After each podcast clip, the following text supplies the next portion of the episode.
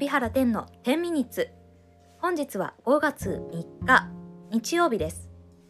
だいたい4時半ぐらいに収録を行っています。え昨日はあの浜崎あゆみさんの話で盛り上がって大幅に10ミニッツを超えていく感じで お伝えしてまいりました。ね浜崎あゆみさんのドラマをね、えー、ぜひ見ていただきたいと思いますけれどもあの熱心に見る必要はないですからねあの片手間に見ても十分に面白いあのドラマだと思いますので、えー、お時間が空きましたらご覧ください。まあそうは言っても私浜崎あゆみさんが本当にそういう好きなんですよね。すごく好きなんです。というのも、えー、以前あのラジオのお話をした時に私はラジオを聴く習慣が幼い頃からなかったので大人になってから今になってですねラジオって面白いなって思うようになった聞く習慣ができたっていうことはお伝えしたかと思うんですけれどもそれと同じで、えー、アーティストのライブに行く、えー、実際にあのね東京ドームとかそういうところに行ってアーティストを応援するとか、えー、音楽を楽しむっていう習慣が、まあ、伊豆大島で育ってきたからかなかったものですからうんそういったあの CD を買う以外の音楽の楽しみ方を知ったのは大人になってからなんですね。で私はやっぱりえー、大人になってからさまざまな、えー、音楽ライブに行きましたけれども中でも一番感動したのが浜崎あゆみさんのライブでしたね。これは私が好きだからっていうわけではないですむしろ私はそのライブを見てから浜崎あゆみさんをより好きになったっていう感じなんですけれど、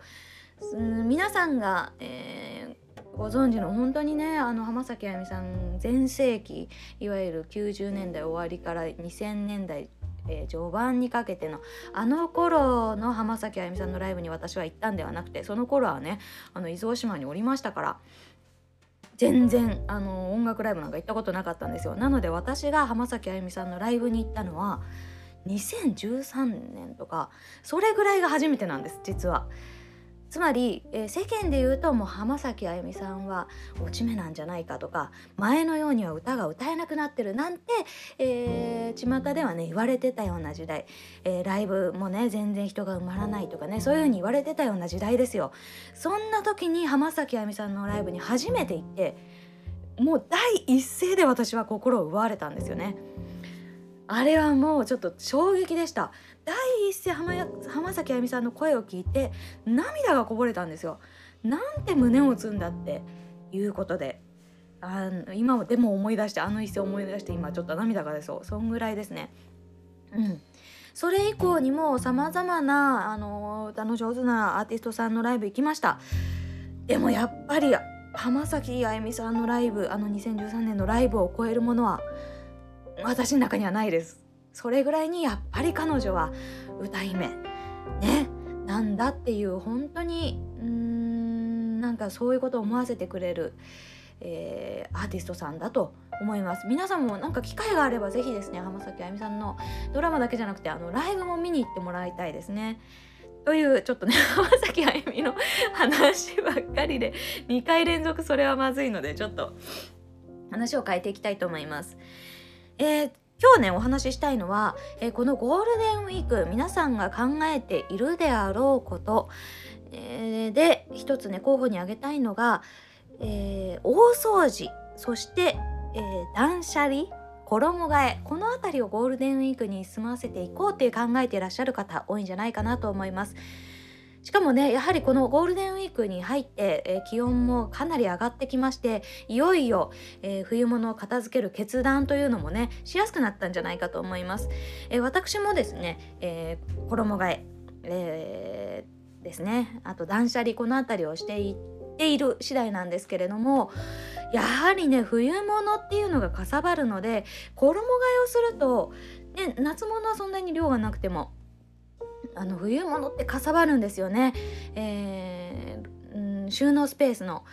大きな、えー、大部分を使ってしまうというところで収納方法を皆様ねどのようにしているのかなっていうことを今日はちょっと相談という感じでね、えー、宿題と踏まええー、宿題と、え相談両方兼ねてですね、えお話しさせていただきたいと思います。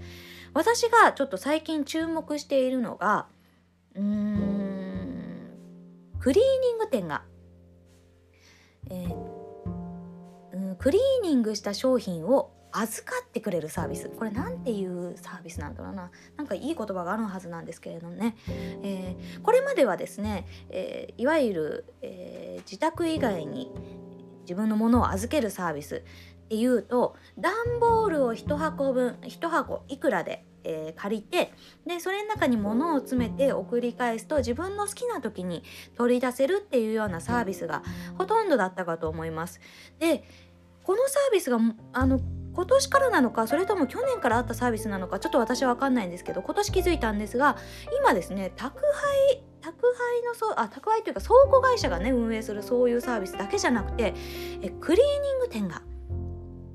えー、やっているえ倉庫サービスっていうのがちょっと私は気になっているんですね。えー、つまりですね羽毛布団こういったものを、えー、家まで取りに来てくれて、えー、そのままクリーニングをします。クリーニングをしたまま、え次のシーズンが来るまでは預かってくれますよっていうサービス。また、えダウンジャケットとかちょっと自宅保管するとねカビだったり虫だったりが気になるようなそういった、え衣類ですねアウター、えこういったものも10着20着というふうにまとめてですねクリーニング店が預かってくれてクリーニングをしてさらにシーズンが来るまでは、えー、綺麗にダニとか虫とかがつかないように保管をしてくれてで次のシーズンが来てお戻しする時には再度クリーニングを仕上げてくれて返すっていうようなそういったサービスがあるんですよ。ね、ご存知の方もいるかもしれない、えー、このサービスがすごく気になってて今まであの段ボールで送るサービスでお洋服を預けてらっしゃった方もいるかもしれないんですけれどもこれだと確実な感じがしますよね。お洋服に特化してお洋服に適した保存の仕方で預かってくれる。っていう意味で言うとで大体物を預けるものっていうのは服が多い方がほとんどなんじゃないかなっていうところも考えるとクリーニング店がこのサービスを始めるって結構目から鱗だなと思ってめちゃくちゃいいサービスだなと思ってるんです。ただちょっと今これ本当にコスパがいいのか自分の中で判断がつかないところがあって迷っているんですけれどももし皆さんの中で利用されている方がいたらちょっと教えていただきたいなと思うんです。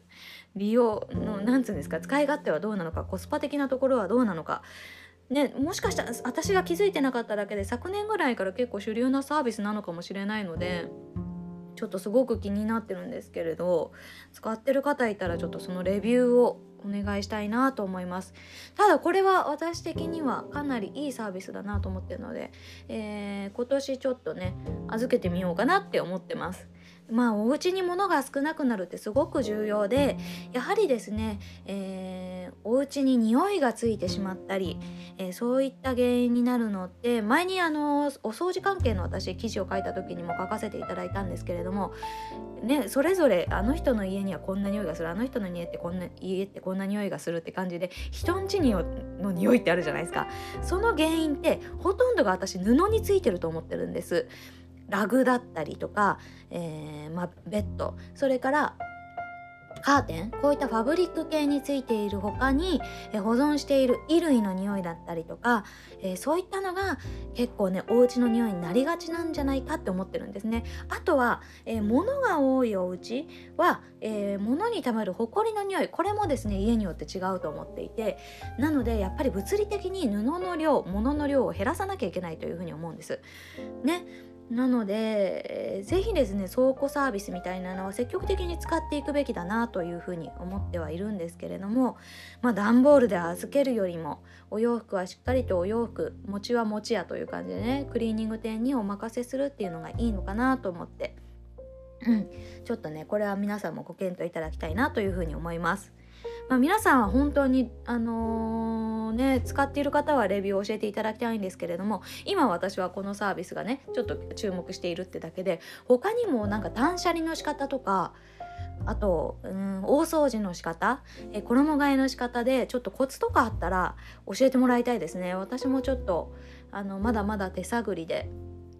うんどのようにしたら一番効率がいいのかなって。本当今ね本当私家事の効率のことばっかり考えてるので。家の中でもしその効率のいい断捨離、えー、大掃除そして衣替えこれの仕方があったら皆さんですねお寄せいただければと思います。私がまだ使ってないけど一押ししているのは宅配あの宅配クリーニング。クリーニング屋さんがやっている